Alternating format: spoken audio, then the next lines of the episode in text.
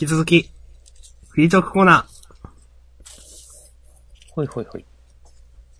ー、メッセージがと。来ております。はい。えー、読ませていただきます。ラジオネーム、黒胡椒並木道さん。はい。えー、メッセージ、えー、チェンジという漫画をお勧めします。ジャンプと同じくらいお二人の掛け合いを楽しみにしています。ということで、ありがとうございます。ありがとうございます。いいラジオネームですね。お。うん、いや、自分もいいと思いますけど。はい。うん。良さを内包してますね。おー。うんそして、チェンジですが、読みましたか？いや、読んでないです。前にもジャンダンで、この話しましたよね、チェンジって漫画の話自体は。したね。なんか、その時はね、始まるらしいよとか、始まったとか、くらいのタイミングだった気がする。うん。押し込まっちに読みました？あとりあえずね、一巻だけ読ん、一巻じゃない、一話だけ読んだ。うーん。ウェブでなるほど。公開されていたので。ので、いや、でも面白かったよ。今度、時間作って読んでみようと思いました。わ、もう3巻とかまで出てるのか、そうか。うん。それくらい時間が経ってんのか。なるほどね。はい。ほんとあっという間ですよ。そうですね。だってこれを、これが始まった頃は多分まだ明日さんもフリースタイルダンジョンをかろうじて見てた頃とかじゃないの？かもしれないです。すごい悲しい。連、アマゾンデビュー。連載時にはあったリリックスの監修がいなくなっている。連載時には扉にリリックス監修宇治とあったんですが、てんてんてんと。悲しいお話が書いてありました。うん。そんなこともあったね。ということで、読みます。うん。宇治もでも普通に仕事してるんだよな。えー、うんフリースタイルダンジョンにはさすがに出てこないけど、うん。そのテレビじゃない、それこそ MC バトルのうん。なんか進行とかやってるっぽい。うんなるほど。まあそんなもんなのかとうん。思った覚えがあります。よしあしは特に言いません。はい。まあ別に悪くはないか。うん。うん。うん、まあ、良いとも悪いとも。うん。うん。うんしか言えない。はい。はい。はい。さて。今週までの出来事。なんかありました？いやー、もう生きてるだけでね、いろんなことがあるよ。もしこの前いろんなことありますよね。いろんなこと R 性を内包してるからね。アルセを内包してたし、実際にいろんなことがあった。実際にいろんなことがあったせい、もあったね。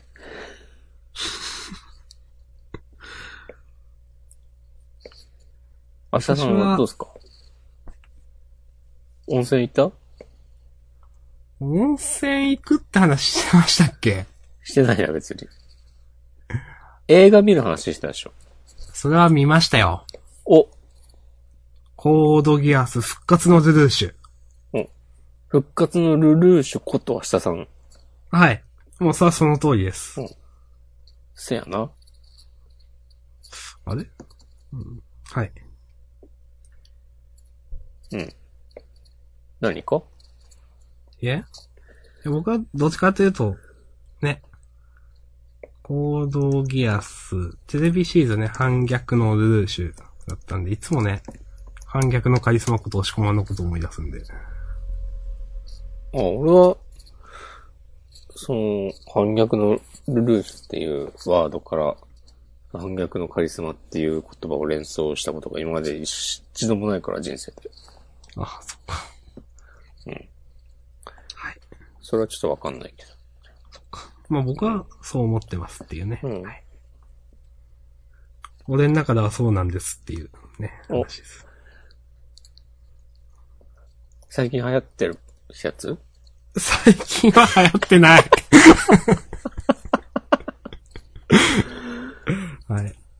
まあ、コードギアス見てきましたっていう、でも、なんか何言ってもネタバレになるから良くないですよねっていう。ネタバレを気にする性を内包している明日さんだ。いや、実際ね、その、この間2月よ、いつだっけ？本当1週間前とかなんですよ、これは本当に。うん。公開開始2月9日とかだった気がするんですけど、でも公開してるんだからいいんじゃないの？いや、でも、言わないっすよ、これは。そう。そういうスタイルだ。うん。と、とはいえ、うん。あの、一応ね、僕はね、その、まあ、10年前に、10年前なのかちょっと忘れましたけど、くらいに、コードギアス見ていて、あの、テレビシリーズを。で、まあ、その後も劇場版って、1作か2作あったんですけど、確か。ルーシュ、テレビ版の主人公が出てこない話で、いまいちなんかピンとこなくて見てなかったんですよね。ああ、そうなんだ。うん。な出てくる、来るけど、ちょい役みたいな感じだったのかな。ちょっとあんまわかんないんですけど、なんか別の人が主人公になっていて、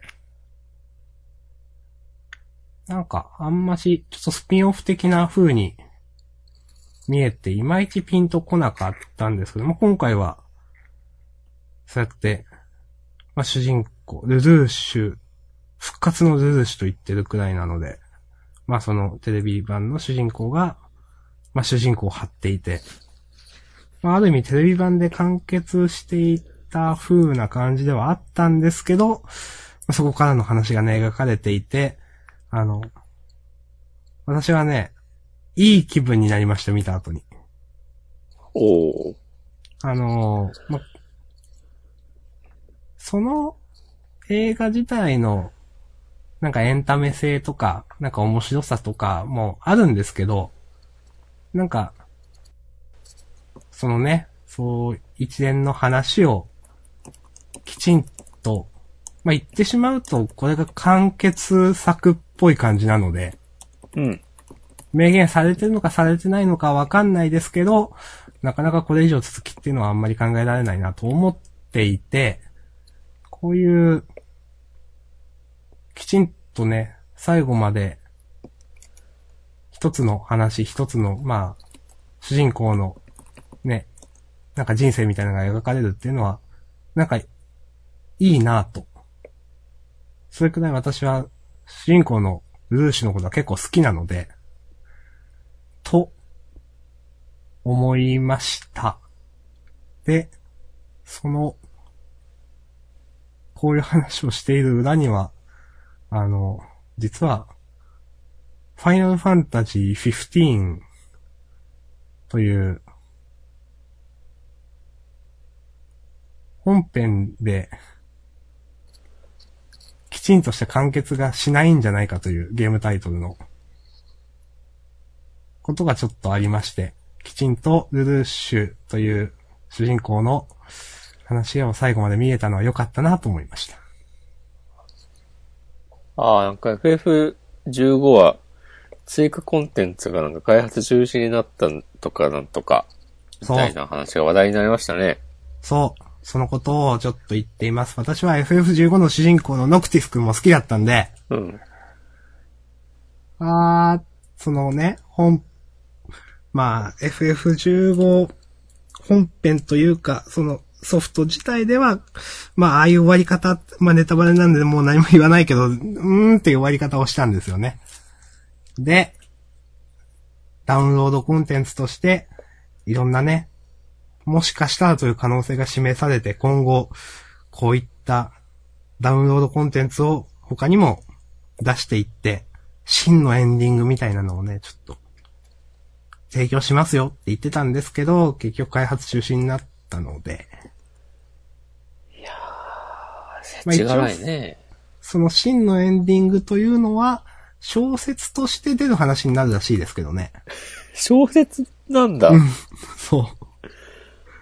なんですけど、まあ、ただやっぱりゲームとし、まあ、それでまあ私はもういいかなとは思うんですけど、でも、なんそういうね、なんか大人の事情で、そういうなんかキャラクターが、その、全うできないというか自分の人生を。なんか嫌だなと思ったんですよ。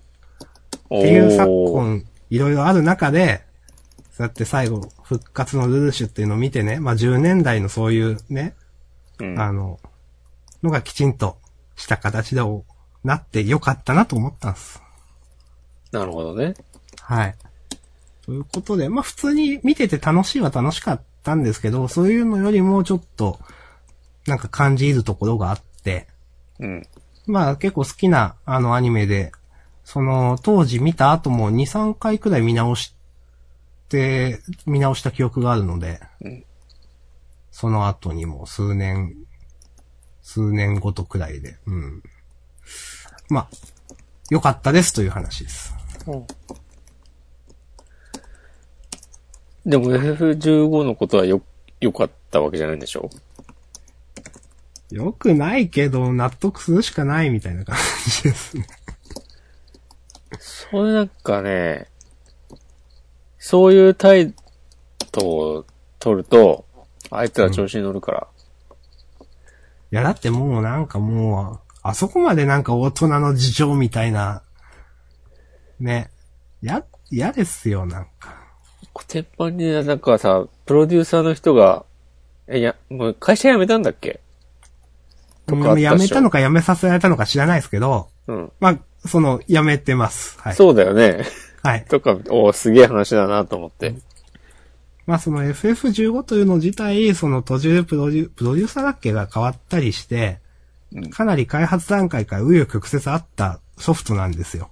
うんで、正直その、ね、FF15 として出た、その、本ってソフトは、これは完成品なのかどうかみたいなあ話もああったりとか。はいはいはいはいはい。うん。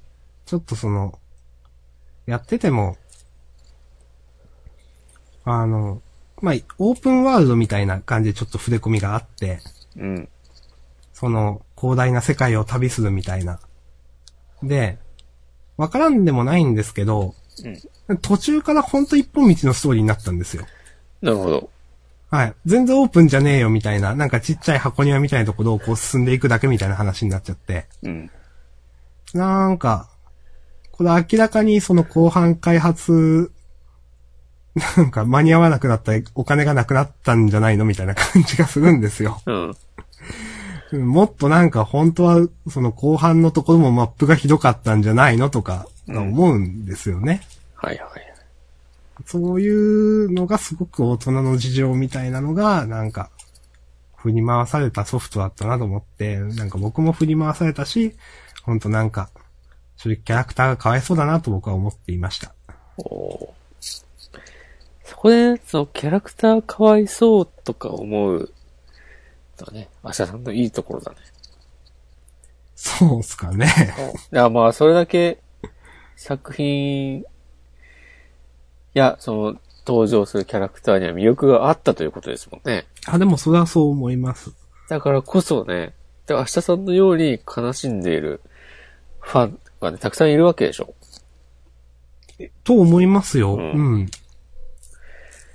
いやー、いやはや。そういう、まあ、本当に FF15 もね、コードギアスもどっちも主人公のことを私はすごく好きなので、うん。なんか、そういうね、二つの相対するそういう ことをちょっとなんか、この間コーコードギアスを見ていて思ったわけです、なんか。光と影だ。そうそうそいいじゃないですか。う。うん。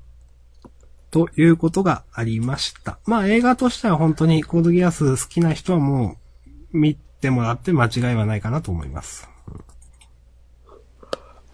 そう。いや、今、あくびしたら、顎外れそうになったわ。ちょっと、めっちゃビビった。眠いっすか？バキバキって言った。眠くはない。ちょっと油断して、ね。私あの、ちょっとあの、あの、顎関節症ってあるんで、はいはいはい。ちょっと怖いんですよね、確かに。俺もちょっとな、その、その毛があるんだよ前、その私結局、歯並び、歯並びが悪くて、な。うん。矯正したら治ったんですけど、うん。歯がまた元に戻ったらちょっとガクガク言うようになってるみたいな。はいはいは噛み合わせでやっぱなんかね、顎の位置が変わるんですかね、とか。い。うん。そういう 普通の話をしましたけど、はい。ああ、だから、歯医者でさ、思いっきり口開けるのとかちょっと怖いんだよな。ああ。なんか開け方、最近はもう言うけど、ああ、あんまりガッてこう、長時間開けっぱなしにできませんって。うん。たまにその、ほ、頬のあたりなんかな、その、多分、顎と頭蓋骨のこの、重なってるところが、うん。たまにす変な開け方するとめちゃくちゃ激痛が走ることがあって怖いっす。それそれそれ。うん。わかる。普段はそのね、あの、顎はカクカクなるだけなんですけど、変なとっかかりみたいなところでこうなんか引っかかって、たまに調子悪い時そうなって、うわ、怖ーって思うけど、ね、まあ、頬の骨を削っ、なんか手術とかはあるんでしょうけど、そんなするほど悪くねえし、みたいな、なんか、まあそういうね。はい。やべえ、こう。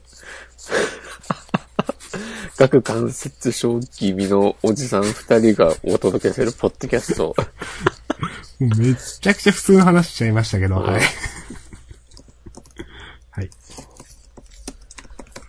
という、まあ、一週間、まあ、もう一個トピックはあるんですけど、トピトピトピ太郎だな。トピトピトピ太郎。でもこれは私の情弱っぷりが露呈するトピトピトピ太郎なんでどうしようかな。JJ。え、何？JJK。?J、あー JJ ね。なるほど。うん。長着。はい。えっ、と、まあ、それを先に言おうかな。ジャンプの定期購読20払いしてました。あ、なんかツイートしてたね。はい。そんあのなことってある？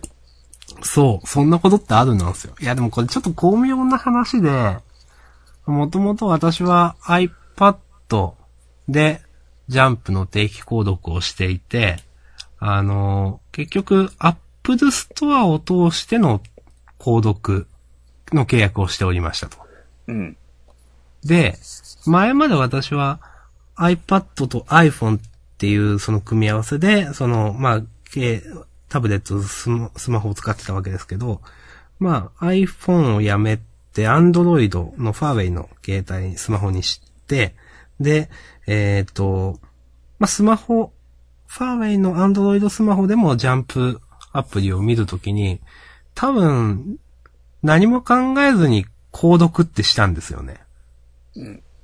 で、なんか変だなと、確かその時、え、これでできるんだけど違和感を覚えたんですけど、なんか普通にダウンロードできて、なんか、あ、まあ、いっかと思って、二重払い、だから Google Play の方でも、Google Play Store でしたっけ？の方でも、購読になってしまったという。で、後で、あれってメールアドレスの登録あるじゃないですか。うん。で、多分後でその登録というか同期をしたのか、だから、一つのメールアドレスなんですけど、結局二つのその、Google Play えーストアの方の定期購読と、iTunes ストアの方の定期購読が、まあ、どっちも生きてる状態になってしまって、で、えっ、と、多分、で、さらにちょっとこれ気づきにくいのがですね、もう一個その、スクエアの、その、あと、まあ、3ヶ月くらい前からですか、スクエアの定期購読を結局ワールドトリガー始まるにあたってしているので、あの、スクエアの、えっ、と、定期購読と、普通のジャンプの定期購読が2つ分、つまり計3つの契約があったんですけど、あの、例えば Android のスマホから見ると、二つの契約しか定期購読の契約がないように見えるんですよ。ほうほそれは、スクエアの分と Google Play Store の契約分です。うんで、iPad から見ると、やっぱり二つの契約しかなくて、それは、えっ、と、スクエアの、えっ、と、定期購読分ともう一個、えっ、と、iTunes Store での、その、Apple Store か iTunes Store あでの契約のジャンプの定期購読分、二つしか見えないようになっていて、三つ表示されないんですよ。なるほどね。うん。で、よくよく見たら、なんかその、利用回収みたいなのがちょこっと違うんですけど、なんか、最初全然わかんなくて、まあ、なんで発覚したかっていうと、クレジットカードの、なんか明細をいろいろチェックしてたら、何の支払いだこれっていうのがあって、ちょっといろいろ調べてみたらそうだったっていうことがあって、なんか、普段ね、その、なんだろう、よくネットではね、勝手にリボ払いになっていて、こんな借金を負ってしまったとか、勝手に知らない請求ずっと気づかなかったみたいなのに、こんなこと引っかかる人っておるんやなと思っていたら自分がそうだったという話です。おつで、この間、ジャンプ電子版の問い合わせのところに、えー問い合わせを、メールを送って、どうも返金していただけるようです。あ、すごいじゃん。はい。という感じ。まあ、いっぱいあるんだろうな。多分いっぱいあると思います、それは。うんまあ前もね、その、定期購読した上でその単品を買っちゃってみたいな話ね、おしジャンプ団でもしてたと思いますけど、いっぱいあるんでしょうね、多分。うん。はい。なるほどね。いやーでもそう考えると、集英社はね、まともな会社なんだな、っていう。そうですね。う。うんなんかちょっと前にさ、話題になった、なんだっけな。Facebook が、うん。Facebook だったかな。なんか子供が、うん。えっ、と、スマホゲームやってて、うん。なんかめっちゃわかりづらい UI うん。で、なんか、ゲーム内通貨を使って買い物してるつもりが、うん。その、リアルマネーで課金してることになってて、はいはいはい。それがなんか、6000ドル高になっちゃって、へえ。6000ドルってね、だってかける100円だったとしても、60万とかってことでしょ？そう。で、1ドル100円ではないでしょ？とかもう、もうちょっと。と、110円とかですね。そうんで、まあまあ割と多分、いくつかわかん、聞かなかったけど、まあ子供なわけですよ。子供が、うん。それをなんか問い合わせたら、問い合わせてなんかそのサポートの人が、これどうしますか？っつって、うん。でなんか、中のもっと偉い人に確認したら、あ、いいよ、そのまま払わせて、みたいな ことを言って、へえ。そう、なんか親から連絡が来てるんだったら、訴訟リスクがあるから返金するみたいな対応があるらしいんだけど、はあ、はあはあ、なんか子供が普通に言ってきたんだったら、いや、そのままスルーでいいよみたいな感じにして、っていうような出来事があったとかなかったとかで、それ、日本の話ですか？いや、アメリカかな？海外で。マジ、うん。マジ Facebook はいいビルな会社だなっていう。超いいビルじゃないですか、本当に。そう、だって、ちょっと前にもさ、なんか、そう、若者のスマホに、なんか謎のアプリをインストールうん。させて、で、その若者たちが、の、えっ、と、そのログをね、全部取得させてもらう代わりに、うん。なんか毎月お金をあげるみたいなことやってて、はいはいはい。のが話題になってて、それもなんか、 Apple が、それダメだよっつって、 App Store 経由ではそういうことできないようにしてて、うん。だからそれを回避するために、ううん。なんかそう、開発者用インストールみたいな仕組みを、こう、悪用して、この。正規のルートでない方法で、そういうことをさせてるっていうのが話題になったり。で、なんか最近さ、GAFA とかよく言うじゃん。Google、ね Apple、うん。Facebook、Amazon か。はい。マジ Facebook はダントツで悪だなっていう。ええー、そう、な、まあ、うーん。っていうのを思い出して、そううんちゃんと返金してくれる集英社は、まあ、普通なんだけど、神対応じゃん。そうですね。うん、まあ、金額のこと考えたら、それで、揉める方がリスクが高いでしょうね、まあ。うん、いや、でも、いい企業だと思いますよ。うん。さようでございますか。うん。なんかそういうね、人を騙すようなね、やつは嫌ですね、やっぱね。そうそうそうそう。知人でもなんか、騙してんの？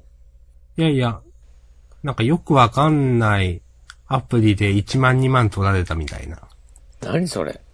やー、多分、エッチなやつじゃないの？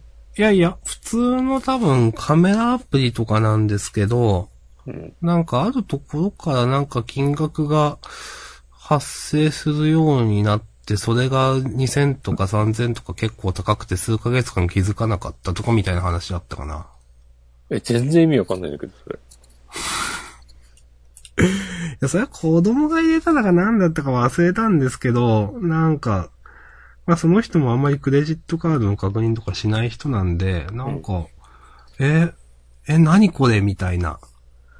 なんか結構、なんていうのか、広告なのか、なんかランキングのじょ広告、ちょっとわかんないですけど、ランキングの上位にあるんだっけど、そういう、高、高額、まあ、数千円とか普通に請求されちゃう、よくわかんないアプリが並んでるみたいな話があると思うんですよ。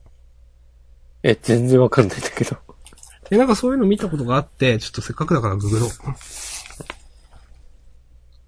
高額な課金が自動継続するアプリの問題。指紋認証で契約を完了。iOS アプリによって多額のお金が請求される被害が急増している。うん。継続的な課金の契約は指紋認証などで一瞬で終わる。そのため契約したことを認識せず大きな金額の支払いになっている。うん。というのが、去年の9月ですけど、なんか多分私もこれ読んだ気がしていて、例えば無料とか数百円で販売されているアプリと機能的には同じなんだけど、数千から数万円とかが、あの、請求されると。ほ例えば、2018年9月15日その記事ができている。現在、iOS 無料アプリの総合ランキング1位、2位が高額課金が自動継続するアプリですと。週なんてなんてア2900プリ円とか。例えば、今出てるのはカラーコールとかいうアプリで、う。カラーコール？まだあるのか知らないですけど、この記事自体は去年の9月の話なので、ちょっとまあ、その記事を貼ります。へえ。で、実際にその、私の知人は数万とか請求されて、みたいな。で、なんか、やりとりしたけど結局帰ってこなかったって話だったかなはい、つぶやきました。へえ、なんか。ああ、巧妙なんだろうな。よくわかんないけど。うん、なんか、え、最初は違っても、なんか途中で課金要素が出て、それは買収とかによるものかもみたいなさっき書いてあったかな。ああ、そういうこともあるのかと思って。低料金や無料の有料アプリだったものが急に高額継続課金アプリになることもある。ほう。へえ。うん。これが昨年9月の記事で、私昨年の11月とかだったか年末くらいにそういう話を聞いて、ああ、結構身近であるもんやん、なんやなとか思いました。へえ。わかん、全然ピンとこないわ。なんかでもランキングの上位とかに普通にこういうアプリがあるっていうのは怖いなと思いましたけどね。ああ、まあ、そう、じゃあみんな、食らってしまってるわけか。うん、なのかもしれない。うん。ああ、まあ、ダウンロード。まあ、売上金額だからトップに来て、まあ、あるのかな。まあ、確かに。まあ、普通、その、ね、課金、ダウンロードするときに、こうなることがありますとか。あの、多分この辺もネットラシリテラシー的なものがあるんだと思うんですけどね。うん。その、むやみに、はいはいとか OK とか書かないとか、こういう、イービルなね、のは本当最悪だなと思います。ああ、でも、今ね、ここで、これに、この記事に載っているうん。アプリを1個、 App Store で見つけて、はい。アプリ内課金の、どんなものがあるのかっていうのを開いたら、うん。えっと、俺が見てるのは、おんなんか翻訳アプリで、うん。でも課金すると、うんえ。っと、広告が消えるのと、うん。えーっと、あと、あ、普通に使うと制限があるのかな ?1 日、1日とかわかんないけど。まあ、無制限に使えるようになりますよっていう。うん。あ、1日あたりの翻訳可能件数とか、うん。制限があるみたいで、で、そう、その、広告、さ、えーと、えーその、1日の制限がなくなるっていううん。内容しかないのに、うん。価格がなんか10種類ぐらいあって、うーん。なんか一番高いやつの4200円とか書いてある。うーん。一番安いのは5500円。へー。課金してしまうのかって思っちゃうけど。うーん。まあ、これも、ね、オレオレ詐欺とかと一緒で、ね、数十人、数百人くらいが引っかかればいいんですかね。うん。悲しい話だなまあ、ちゃんと、支払うかどうか確認したでしょっていうね。まあまあ、うんそうですね、向こうとしてはうん。いや、同意の上の契約なんだからという話なんでしょうけど、画面がきちんと出てるはずなんで。しかもな、値段もまあ絶妙だもんな。このさ、この 広告削除とうん。回数無制限っていう内容で、うん。これなんか、その、120万とかなってたら、いやいやいやってなるけど、うん。まあ、こう、このアプリだと4200円が最高だけど、4200円、なんかもうギリまあ、そういうのもあるかもなぐらいの値段じゃん、なんか。うん。そう。とか思うと、ああ、その手があったかっていうね。冗談ですよ。へえ。そうなんだ。そう。なんか、うーん。こういうのとか、なんか、あんまり、僕が好きじゃないのは、こう、なんていうかな。ポイントとかが、なんか、ぜいろんなポイントとかって Amazon ポイントとかあると思うんですけど、まあ、いろんなサイトとかで。そのポイントが執行する人って結構いるじゃないですか。ん？ポイントが、を使わず、使えず、期間が来ちゃってなくなっちゃうあ人って結構いるじゃないですかうんうん。なんか、そういう前提でサービスとか作られると僕は嫌だなって思います。PayPay のことですか？PayPay もそうなんすかね、そうか。なんか、解約、うん、な、ポイントの例えは適切じゃないんだよもっとなんかこれっていう例えがあったんだよな、なんか、えっ、と、まあ、とりあえずそのままにしてるとか、なんか解約、気づかず解約してない。なんかそういうのを織り込んでるサービスだよね、これみたいな。うん。ああ。携帯の話か？その、うん。とかいうのになんか、意地汚さを感じてしまう。あ、それで言うと、最初の1ヶ月とか2週間とか無料で、解約しないと継続して引き落とされます。あのシステム本当にやめてほしい。うん。なんか、その、そうそう、それを思ったんだよな。スマホ、ソフトバンクとかの代理店が、なんか提携しているなんかで、保証のシステムだったかななんか、よくわかんねえ。あ、後で、契約時に、スマホの契約時に、これに入、入るしか選択肢がないみたいな言い方をする。ああ。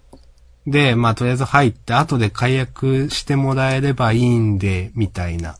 うん。で、まあ、めんどくさくなったり忘れちゃったりするから、結局なんか、私は、まあ、1年くらいなんか、月500円だか1000円だか、500円くらいとか払ってて、ああ、なんだよこれって思った記憶があるので、うんそれはソフトバンクだったな。その、ソフトバンクが提携してるという、そこの代理店が提携しているよくわかんない、なんか、保証、あの、保証サービス。まあ、本体、まあ、機種、スマホ本体の保証サービスだったかな。絶対これ、こんないらねえだろ、みたいな。うん。そういうね、もう、そういう、なんかある程度、いろんな手続きが済んだ後に、まあこれは必須ですみたいな言い方してそういうのを進められるんで、本当に三大キャリア嫌いって僕はすみませんなりましたね。まあ別に、すいませんとか言わなくていいと思います。いや、ちょっと働いてる知人がいたらちょっとすみませんと思って。はい。いや、別に関係ないでしょ、それは。関係ないですかね？そうん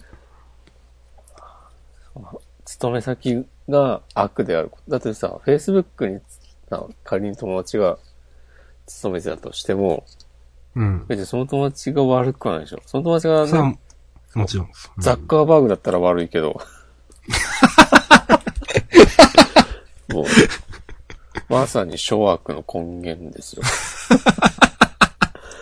別にその働いてる友達がね、何かしてるとかじゃないって、まあそうシですね。ャーなし、シャーな姿勢を内包してるから。うん。それはしゃあな姿勢ある、内包してますね、確かにね。うん。とだから、いう橋田さんは、もう三大キャリアが嫌いってことで、声高に。いやー、そう、嫌いですね。うん。まあ好きな人なんかいないでしょ。まあ、いい思い出がないですね、ほんと三大キャリアは。めんどくさい思い出ばっか、本当に。ななんでこの話だ？あ、そうか、明日さんが、ジャンププラスを二重課金してた話。うん。まあ、ちょっと自分が悪いところもあるんですけどね、それは。うん。ちゃんと最初にアカウントの紐付けをしてれば問題なかったのにな、多分という。俺はそういうのめっちゃ、ちゃんとするからね。お。この間も、うん。あの YouTube プレミアムの無料体験期間が、はいはいはい。えっとね、あ、確かに11月ぐらいに始まって、うん。3ヶ月間無料で、まあ、クレカ登録して無料で使えるけど、まあ、さっき言った通りに、解約しなかったら継続で、うん。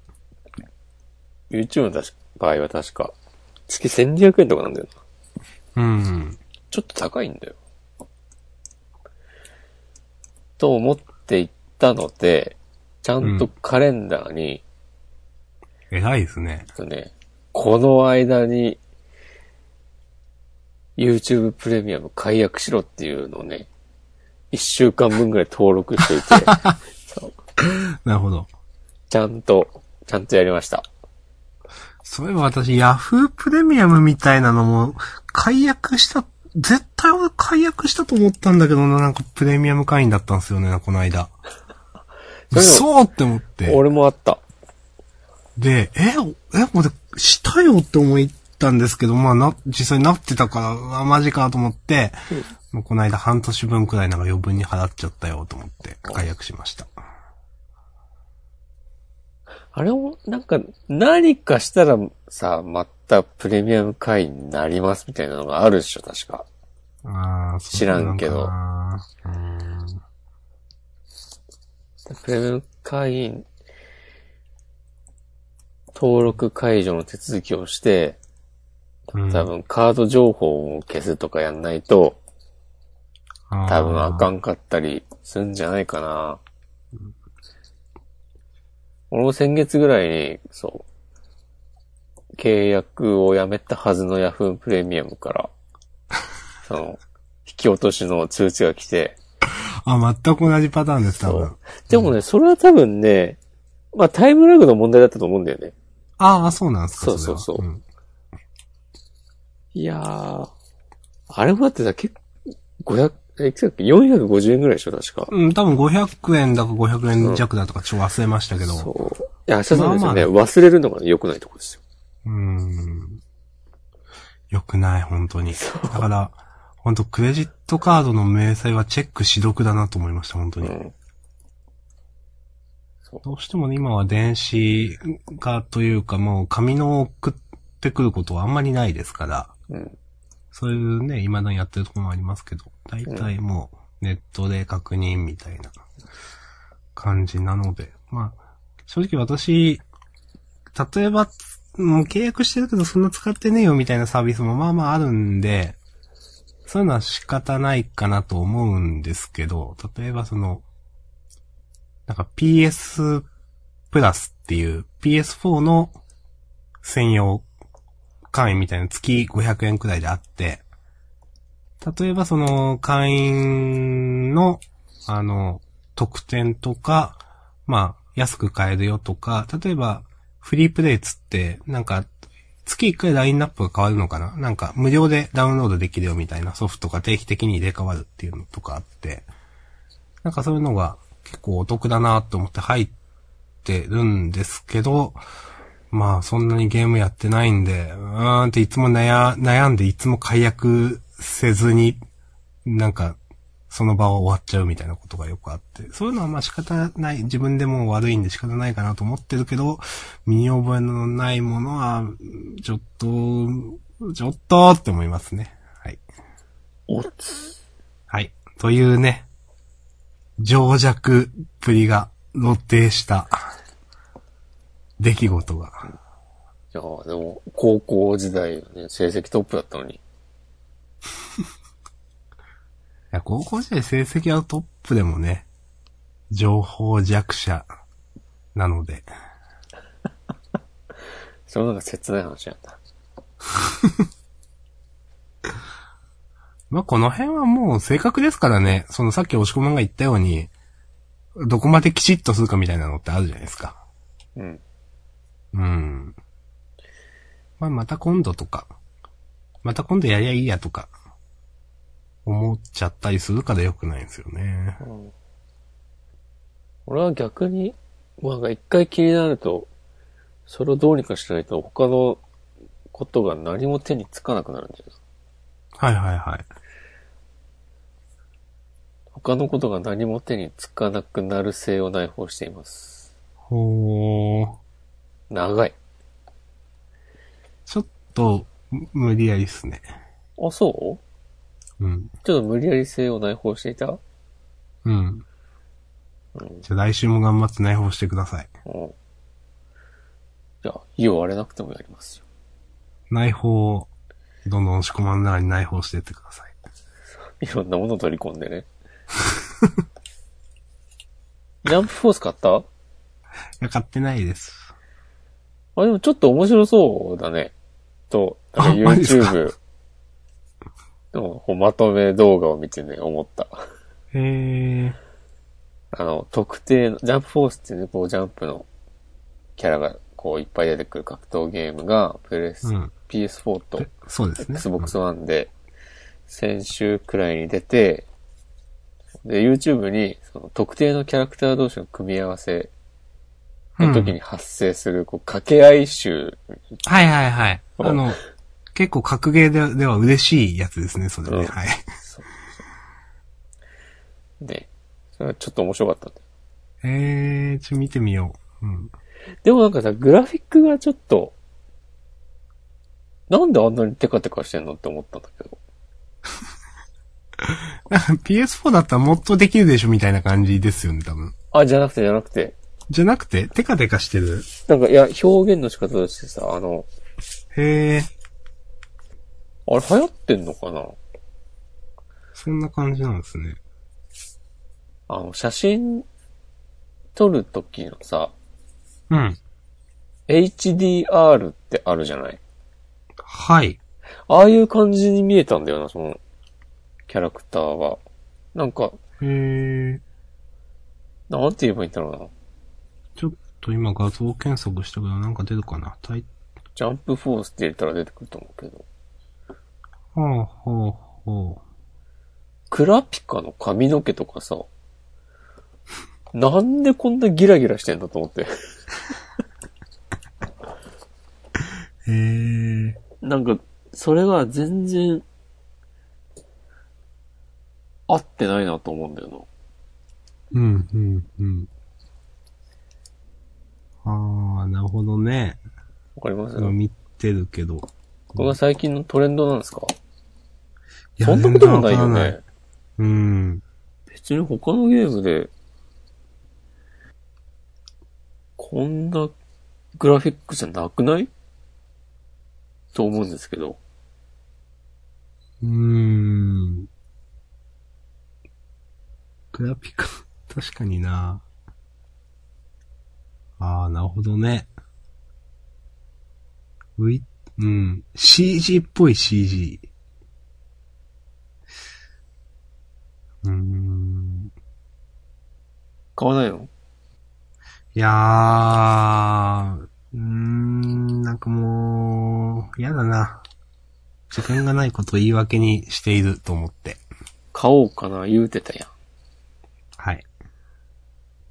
そうっすね。ん。うん。まあ、いいけどね、買わなくてもね。はい。大事なお金なんてね、ちゃんと考えて使わないと。はい。もう、情弱っぷりをね、防いで。そうそうそう。いやもう、変な課金しちゃうことよりダメージでかいからね。やらないゲームを買っちゃうとか。ああ、そうか。まあ、そうか。いや、うっかり Yahoo プレミアム1年間登録しし続けたくらいの額にはなるでしょ ?PS4 のソフト一本だったらう。んいや、でもなんだろう。私は結局その、モンハンワールド全然やんなかったわけですけど、うん。続かなかったというか。うん。でもそんながっかり感ないっすよ。あ、そう？うん。なんかやって自分は結局合わなかったんだなってなんか納得してるんで。納得性を内包してるか。うん。多分ゲームや、買ってやらないこと私はまあまああるんで、うん。だからかなとか。あじゃあ買おう。まあそれはまた別の話かな。どんどん買ってこい。はい。買ってほしいけど。買ってほしいけど。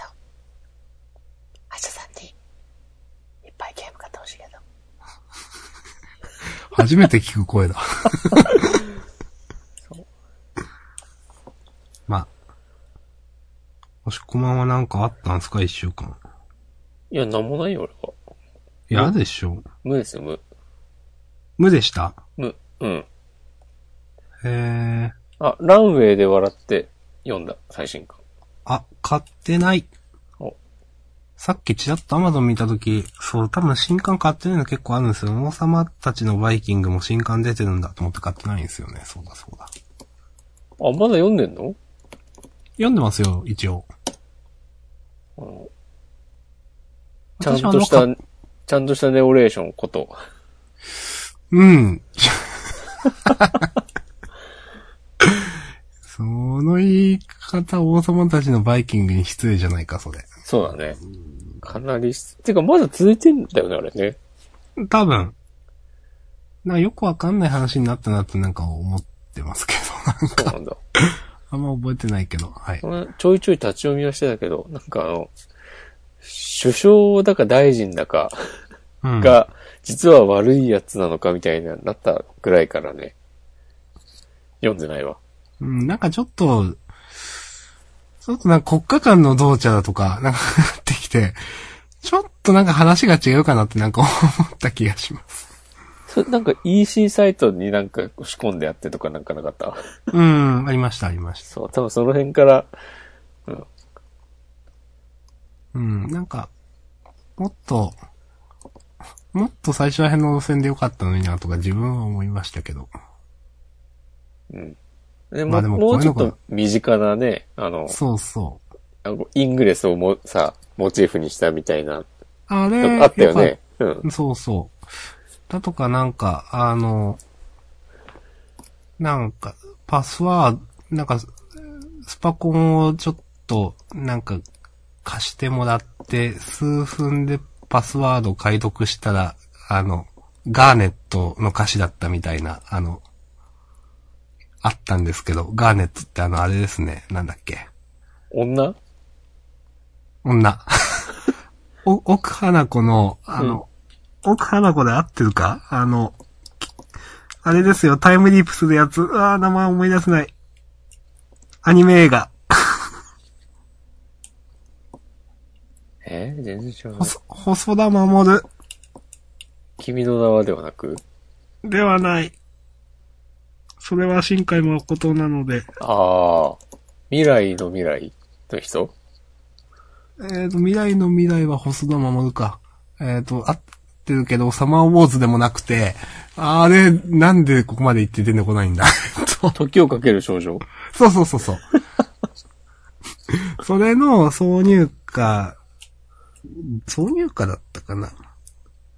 あの、うん、挿入歌、メインテーマ挿入歌。それの歌詞が、なんかその結局パスワードで、なんかその、まあ、亡くなった先輩のパソコンの中に、その、なんか、プログラムが入っ、なんか、ソースコードが入っていて、なんかそれのパソコンを開けない限り、ちょっと納品というか、それのプログラムの完成ができないみたいな話だったかな。で、それで、あの、主人公の是枝くんが、あの、酒井さんに頼んで、どっかアメリカかなんかのスパコンを数分だけ貸してくださいっつって、ハッキング、あの、そのスパコンを借りて、あの、パスワード、あのーまあ、いろいろ、その間にもいろいろあったんですけど、そうあたりでやったら、ガーネットの歌詞が出てきて、まあ、先輩この歌好きだったんだよな、つって、まあ、それがなんか、あなたと過ごした日々を今、な、思い返そうだからちょっと忘れましたけど、なんかそういった歌詞で、なんか、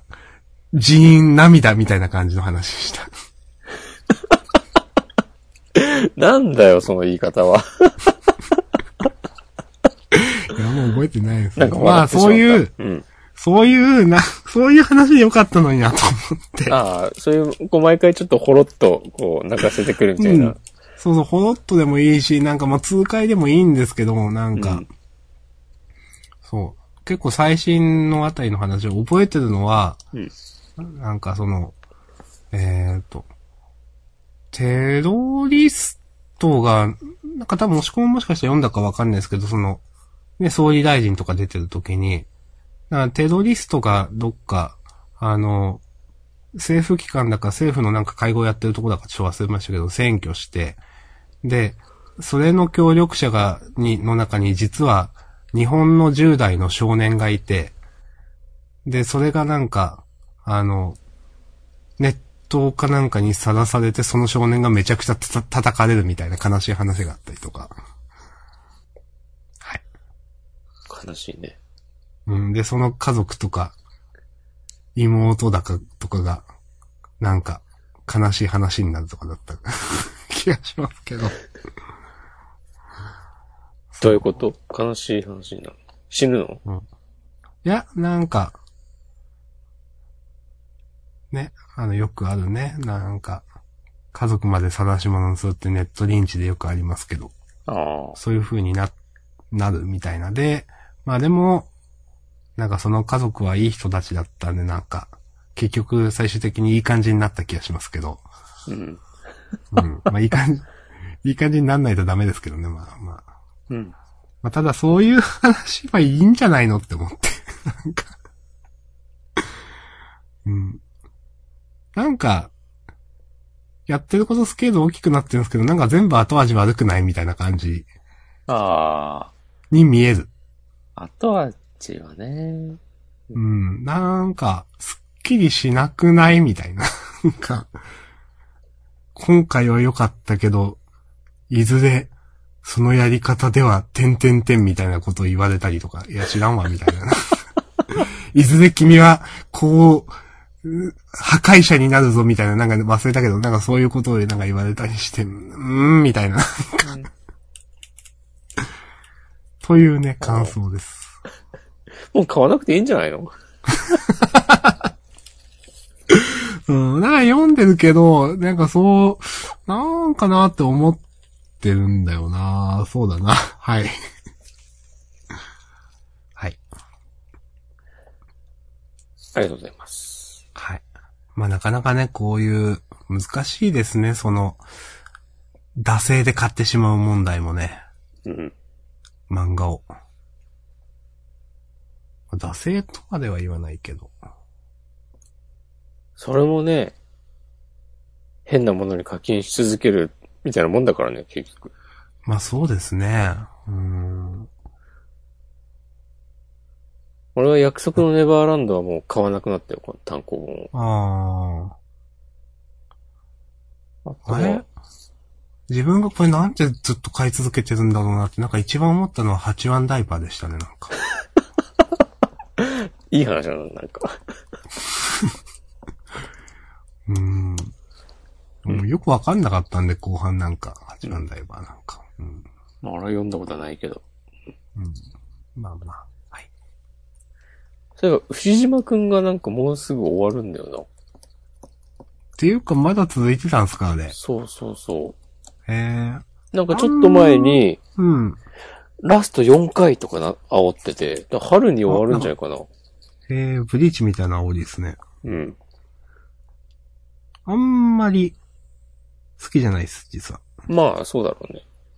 うん。俺もそんなに好きじゃないけど、でもなんか読んじゃうんだよな。へえ、まあそう、なんか、そういう漫画はすごい強いですね。うん。なんか、引きつける魅力というか。うんうんアリンス。王様たちのバイキングの話をしてたんでね。スピリッツ つながりということで。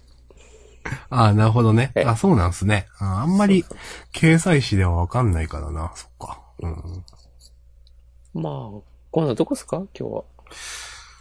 そうですね。そのとこかな。うん。